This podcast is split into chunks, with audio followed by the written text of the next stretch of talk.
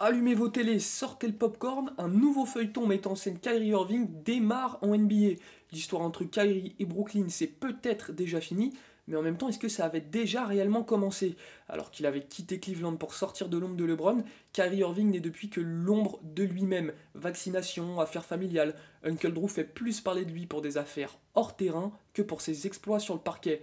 Alors qu'il n'a disputé que la moitié des matchs depuis son arrivée à Brooklyn, Kyrie et sa franchise n'arriveraient pas à s'entendre sur une potentielle extension de contrat, alors c'est le monde à l'envers. Et croyez-moi, quand on commence à parler de physique avec Kyrie Irving, c'est jamais bon signe. Kyrie et les Nets arriveront-ils à s'entendre? Comment va réagir KD, qui a déjà perdu James Harden en février? La réponse tout de suite dans le carton, votre podcast basket préféré.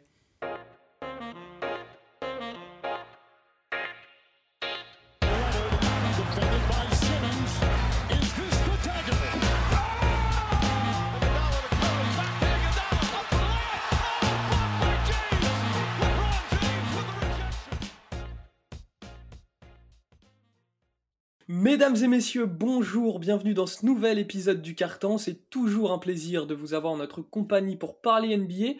Avec moi aujourd'hui, c'est un peu ma Dream Team 92. Il enverrait Patrick Ewing sur le banc, pivot dominant, technique et rugueux, il ne laisse aucune chance au poste bas. Du haut de son mètre 70 et lourd de ses 55 kg, Benjamin Moubèche est avec nous. Salut Benjamin. 60 kg maintenant, je, progresse, mais... T'as passé un cap. Merci pour cette euh, bah, présentation. on euh. te souhaite une évolution à la Yanis Antetokounmpo. Alors lui ne distribue des no-look pass venus de l'espace, un peu comme Magic. Il aurait pris le titre de meilleur scoreur à Barclay sans aucune pression. Malgré ça, comme Kyrie, il attend toujours son contrat avec l'analyste, mais pas de chance pour lui, le patron répond plus. Teddy est avec nous. Comment ça va, Teddy? Bah, Ça va super bien, les gars. Euh, ça fait un moment que je suis pas passé ici. Euh, le patron, d'ailleurs, je le vois dans notre écran. Donc, euh, s'il y a moyen de négocier quelque chose. Le, patron va l'attendre à la sortie. On n'a qu'à lui dire. bon, les gars, je vous propose qu'on commence tout de suite, qu'on perde pas de temps. On va parler de Kyrie Irving et du petit souci qui semble, qui, qui semble y avoir avec les Nets. Donc, les négociations entre les Nets et Kyrie Irving concernant euh, une prolongation de contrat à son bloqué. Euh, il n'est pas impossible que les Nets décident de trade leur meneur euh, pendant la free agency cet été. On rappelle que Kyrie a une player option à 36,5 millions l'année prochaine. Benjamin, je me tourne vers toi pour commencer. Est-ce que tu peux nous parler un peu des dernières rumeurs? Qu'est-ce qui se passe exactement avec, avec l'ami Kyrie? Bah, en gros, on s'y attendait un petit peu, mais ce qui bloque, c'est vraiment les conditions de la resignature. Parce que en soi, forcément, les Nets sont intéressés pour garder un joueur qui est plus de 27 points de moyenne, 6 passes de moyenne, sur d'excellents pourcentages, qui est une vraie star. Mais euh, ce qui bloque, c'est le fait qu'il ait été si souvent absent, typiquement à cause de, de son vaccin, enfin de son non-vaccin du coup, ce qui fait qu'il n'a joué que 50% des matchs honnêtes depuis son arrivée. Donc eux, ils veulent se protéger par rapport à ça, et pour ça, ils veulent lui proposer un deal un peu plus court que ce qu'il attend, et éventuellement avec des euh, conditions sur le nombre de matchs joués, etc. Mais lui, ce qu'il veut, c'est pas du tout ça. Ce qu'il veut, c'est une extension à long terme euh, qui protège lui et qui est très lucrative, même s'il joue pas forcément. En tout cas, c'est ce qu'on entend ces derniers temps. Et du coup, ça bloque à ce niveau-là parce que euh, un camp veut un truc, l'autre camp veut l'inverse. Et donc là, ça met la pression. Et euh, il y a des chances que les, les rumeurs qu'on entend actuellement par rapport à un potentiel départ, ce soit plus une stratégie pour mettre la pression dans des négociations qui ont l'air assez compliquées entre Sean Marks et Kyrie Irving. Toi, Teddy, euh, t'as as, suivi un peu ce qui s'est passé. On est quand même un peu habitué maintenant euh, avec un peu les frasques de Kyrie et les petites embrouilles euh, avec sa franchise comme ça. Qu'est-ce que t'en penses de tout ça, toi? Bah, C'est clairement ça, c'est que l'intersaison vient juste de commencer, euh, que Kyrie Irving nous, fatigue déjà, et c'est dommage parce que encore une fois, depuis deux ans, on oublie quel joueur formidable c'est quand il est sur les parquets, parce que quand il est sur les parquets, il nous régale, mais euh, malheureusement, c'est plus ces phrases, que, ces phrases euh, à l'extérieur des, terrains qui, qui nous déçoivent et qui font aujourd'hui de Kyrie un joueur limite on va dire incoachable, mais c'est ce type de gars où en fait, euh, malgré tout ce qu'il a pu déjà accomplir en NBA, bah, euh, très peu de franchises euh, vont se positionner ou, ou même s'il y en a, on voit encore que, que pour la signature, la resignature d'un Kyrie contre un max, qui pourrait clairement mériter par rapport à ce qu'il peut apporter à une, une franchise quand il est à 100%, bah, il y a quand même des doutes et on joue sur les détails du contrat justement pour, bah, pour se protéger côté net, côté Sean Marks. Et il a bien raison. Et, ça peut, euh, en tout cas, ce problème, même pas, euh, même pas la, période euh, de la fregency ouverte, peut, en enchaîner d'autres. Ça peut aller jusqu'à, et c'est ça le pire, on en parlera, un Kairi qui signe et qui finalement ne, souhaite plus jouer et forcer son, départ et son transfert des Nets. Bon, ça, ce serait quand même le, pire scénario, le pire scénario possible, un peu la Ben Simmons, ce serait très très moche. Benjamin, dans les rumeurs, on a évoqué les Lakers, les Clippers et les Knicks aussi. Euh, est-ce qu'il y a d'autres destinations ou c'est vraiment que sur ces trois équipes-là principalement? Qu'est-ce qui est le plus probable pour l'instant?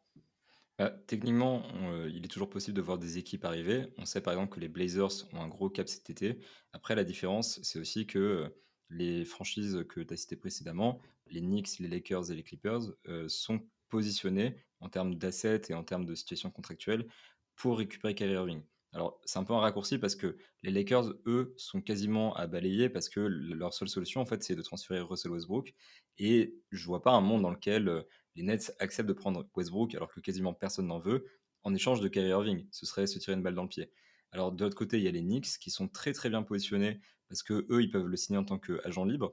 Il y a peu de chances qu'ils deviennent vraiment agent libre cet été parce que on en parlera. Il y a des, un peu des conditions qui font que c'est plus simple s'il prend son option. Mais ils peuvent le signer en tant qu'agent libre en faisant du ménage. Ils peuvent aussi faire un transfert en envoyant des role players genre Evan Fournier, Burks, ou alors un mec comme Julius Randle qui a quand même un gros contrat. Et côté Clippers, c'est à peu près la même chose. c'est des questions d'assets, c'est-à-dire que pour eux, la free agency, c'est mort. C'est sûr qu'Kyrie Irving doit prendre son option et partir dans un transfert pour partir aux Clippers. Par contre, eux, niveau asset, sont vraiment très très bien. Ils ont Norman Powell, Marcus Morris, Luke Kennard, Robert Covington, Reggie Jackson, Terrence Mann. je peux même continuer un peu plus longtemps. Mais ils ont plein de contrats à balancer, plein de replayers intéressants pour une équipe euh, qui est vraiment un contender. C'est une destination euh, qui plairait à Irving parce que ça lui offre une chance d'essayer de remporter un titre. Il retrouve Tyron Lou. Euh, et les Nets peuvent s'y retrouver et peut-être même se débarrasser, admettons, de Joe Harris ou cette curie dans le deal s'ils ont l'impression que c'est pas équilibré. Donc en fait, si l'une de ces trois options doit être envisagée, c'est clairement les Clippers, mais c'est pas dit que les, euh, Nets et Kyrie Irving iront jusqu'à un transfert. Ouais, on, verra, ce on verra si, si Kyrie est transféré.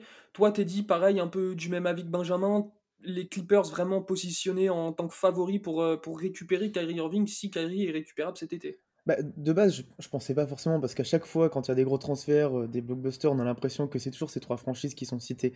Mais pour le coup, effectivement, comme Ben l'a évoqué, avec tous ces joueurs en fait à, 10 millions l'année, etc., très facilement euh, transférables, pour, pour ce genre de justement gros transfert, euh, si en tout cas ça part de, entre, un transfert entre deux franchises, bah, plutôt oui, les, les, Clippers seraient favoris parce qu'on est aussi dans, un, dans, une, dans une philosophie de win now avec, avec euh, le retour de Kawhi et, et, Paul George évidemment.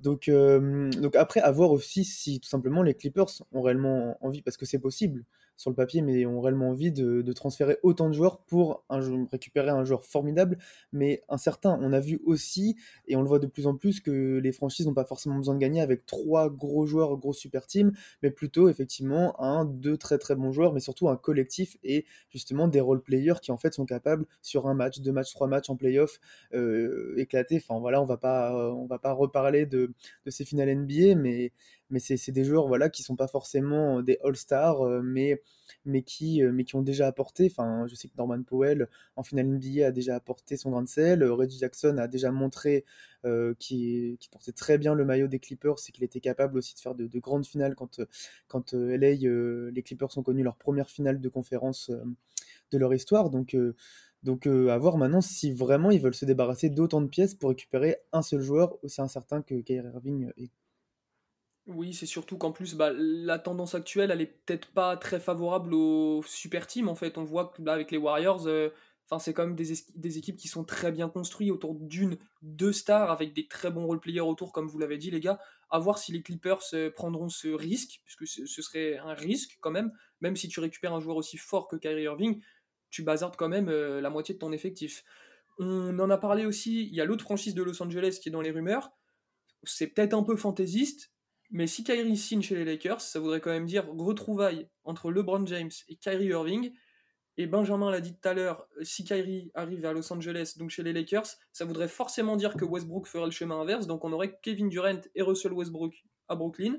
C'est très peu probable, mais les gars, ça fait saliver quand même.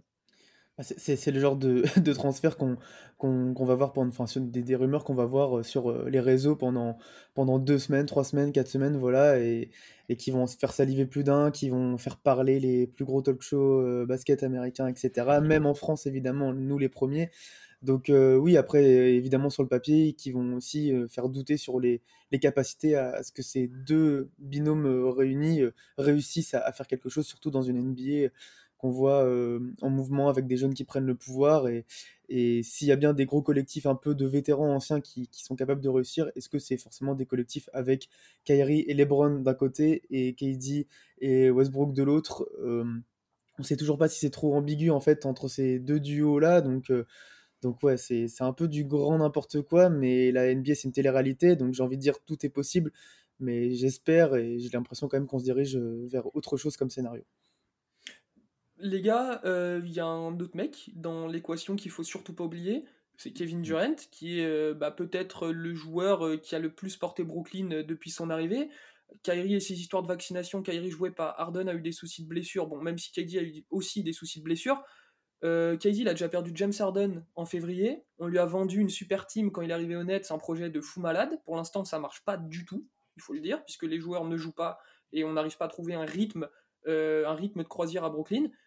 Est-ce que, euh, avec toutes ces rumeurs, toutes ces petites histoires, on prendrait quand même pas le risque de froisser Kevin Durant, Benjamin? Bah, forcément, il y a un risque que quelque part la situation le dérange. Maintenant, il faut aussi voir comment il se positionne par rapport à Kyrie Irving, parce qu'on sait que James Harden était mécontent par rapport à ça. Sean Marks a clairement fait entendre que ça lui posait problème, mais Kevin Durant s'est jamais trop exprimé sur, euh, la question. Il n'y a pas trop de rumeurs en fait depuis le début du feuilleton Kyrie Irving euh, qui disent que Kevin Durant serait mécontent par rapport à son coéquipier. Donc peut-être que lui en fait est toujours à l'aise à l'idée de jouer avec lui. Et après, c'est ça qui est très difficile, c'est que on a du mal à lire cette situation parce qu'on ne sait pas si Kevin Durant préférerait changer de cadre et avoir un joueur peut-être plus régulier, plus présent, ou si Kevin Durant préférerait garder son, son homeboy, son Kyrie, qui, il faut rappeler quand même, l'a fait venir au Nets aussi. Ils sont venus ensemble tous les deux. Le projet, c'était de gagner à deux. Donc, est-ce qu'il est prêt à abandonner ça? Personnellement, j'en suis pas sûr.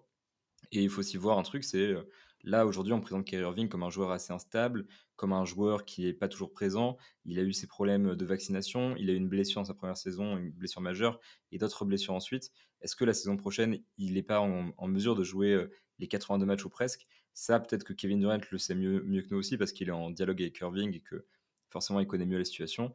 Donc euh, il y a tellement de paramètres à prendre en compte en fait que euh, la lecture de cette situation net est quasi impossible. C'est très très difficile de comprendre ce qui se passe dans le front office, ce qui se passe parmi les joueurs, euh, ce qui se passe parmi dans la tête de Kyrie Irving.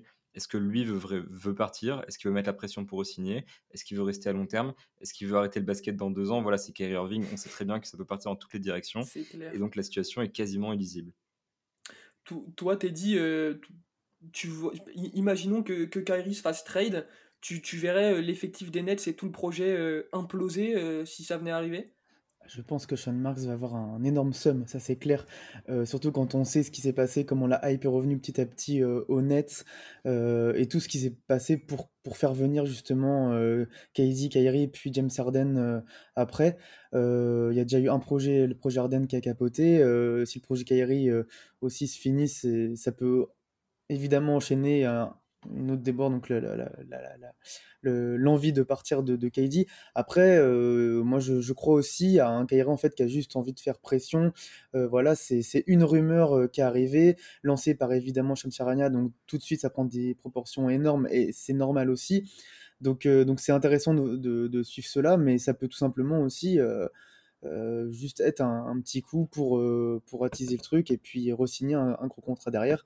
Ce qu'il ce qu'il faut aussi dire, c'est que KD et euh, aussi, on va dire, bizarre qu'ils soient, pour passer d'autres mots, euh, voilà, incertains dans, dans leur décision.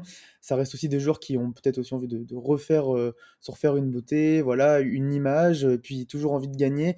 Et je pense que même s'il y a eu cette lourde sortie, lourde défaite euh, au premier tour des, des playoffs cette année, ont envie de prendre leur revanche ensemble et c'est pas non plus forcément des joueurs qui, qui veulent pas prendre leur revanche, qui veulent partir. Et, et oui, il y a ce côté traite, il y a ce côté un peu lâche parfois, mais peut-être qu'arrivé à un moment, ils ont aussi, euh, ils se rendent compte qu'ils peuvent, ils peuvent se, gagner ensemble et véritablement euh, réussir et, et, prendre leurs responsabilités. C'est ça aussi qu'on attend de, de, ces deux joueurs. Après, le pire scénario, ce serait vraiment que euh, Kyrie parte en tant qu'agent libre parce que là, on évoque depuis tout à l'heure un transfert, euh, potentiellement qui, euh, KD qui, qui, veut partir ensuite. Mais tout ça, ça dépend aussi beaucoup du coup de cette histoire de player option de 36,5 millions. Et il faut savoir quelque chose d'assez important, c'est que euh, Kyrie, s'il signe son extension, euh, son, s'il prend sa player option, est transférable, mais il peut aussi signer son extension, donc c'est le plus probable. Par contre, si il prend sa player option, les Nets ne peuvent pas négocier un nouveau contrat avec toutes les conditions qu'ils aimeraient mettre. Donc c'est vraiment une date à surveiller, parce que d'ici le 29 juin, Kyrie peut très bien choisir d'être agent libre. Donc là, ils entrent vraiment dans le dur du sujet où les Nets sont en mesure d'imposer des, conditions. Et perdre Kyrie en tant qu'agent libre, ce serait juste terrible pour eux parce qu'ils seraient en totale incapacité de récupérer un joueur du même calibre sur le marché de la free agency, même si leur équipe reste, reste super au-delà de ça. Mais le perdre à la free agency serait juste terrible. Donc 29 juin, c'est vraiment l'échéance à surveiller pour avoir plus de vision sur ce qui se passe. Est-ce qu'on part sur un transfert? Est-ce qu'on part sur une extension? Est-ce qu'on part sur une resignature sur d'autres termes Ou est-ce qu'on part sur un départ sec de Kyrie Irving qui mettra à mal la franchise? Ça on le saura à ce moment-là. Bon, même, si on ne sait jamais trop à quoi s'attendre avec ce joueur, on peut quand même s'attendre. Euh, le bruit qui court plutôt, c'est qu'il prenne quand même sa player option. Et si transfert il y a, ce serait après avoir activé sa player option. Donc on le rappelle, à 36,5 millions. Les gars, pour le mot de la fin, très simplement, est-ce qu'on y croit à ce trade bah, il y a plusieurs possibilités. Moi, je crois, voilà, ce que tu as dit, hein, ça va re-signer, puis, puis à voir aussi ce que, ce que les Nets peuvent refaire. Euh, voilà, euh, ils, ils vont pas du tout, c'est pas le genre d'équipe à repartir avec les mêmes pièces l'année prochaine et ça repart au combat. Il y aura des changements. Euh, voilà, l'intersaison va débuter, donc, donc moi, je crois surtout à ce qui va re-signer sa player option et puis, puis on verra par la suite avec les autres discussions, d'autres bruits qui courent. on n'est pas à l'abri de ça, ça c'est clair. Moi, ma lecture, c'est plutôt qu'il va rester, effectivement, parce que je pense que c'est plutôt une stratégie pour mettre la pression sur les resignatures, et ça me semblerait un peu trop étrange que les deux se séparent, encore plus qu'ils arrivent à monter un transfert autour de ça, et même si c'est Kyrie Irving, qui devienne agent libre et qui prenne un maximum de risques sur ce marché-là, ça me semble assez, assez inenvisageable. moi, je pars plutôt sur une resignature ou une extension, mais maintenant, c'est Kyrie Irving, joueur imprévisible, c'est l'NBA. J'ai dit que James Harden ne bougerait pas à la deadline, donc euh, tout peut arriver. On n'a pas été très bon euh, sur, le trade de James Harden. Il, faut le reconnaître, on n'a pas été très bon. Bon, en tout cas, on va évidemment suivre ça avec attention. Je trouve que c'est un peu dommage que Kyrie se retrouve encore euh, au milieu d'histoire. J'allais dire extra sportif, mais c'est pas extra sportif parce que c'est contractuel, mais que ce soit pas sur du parquet.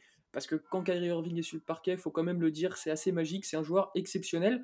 Et puis pour finir, un petit mot sur KD. Faisons attention, les Warriors ont gagné on sait très bien ce que KD est capable de faire quand les Warriors sont champions. non. Il a osé. Il a osé, voilà. Voilà.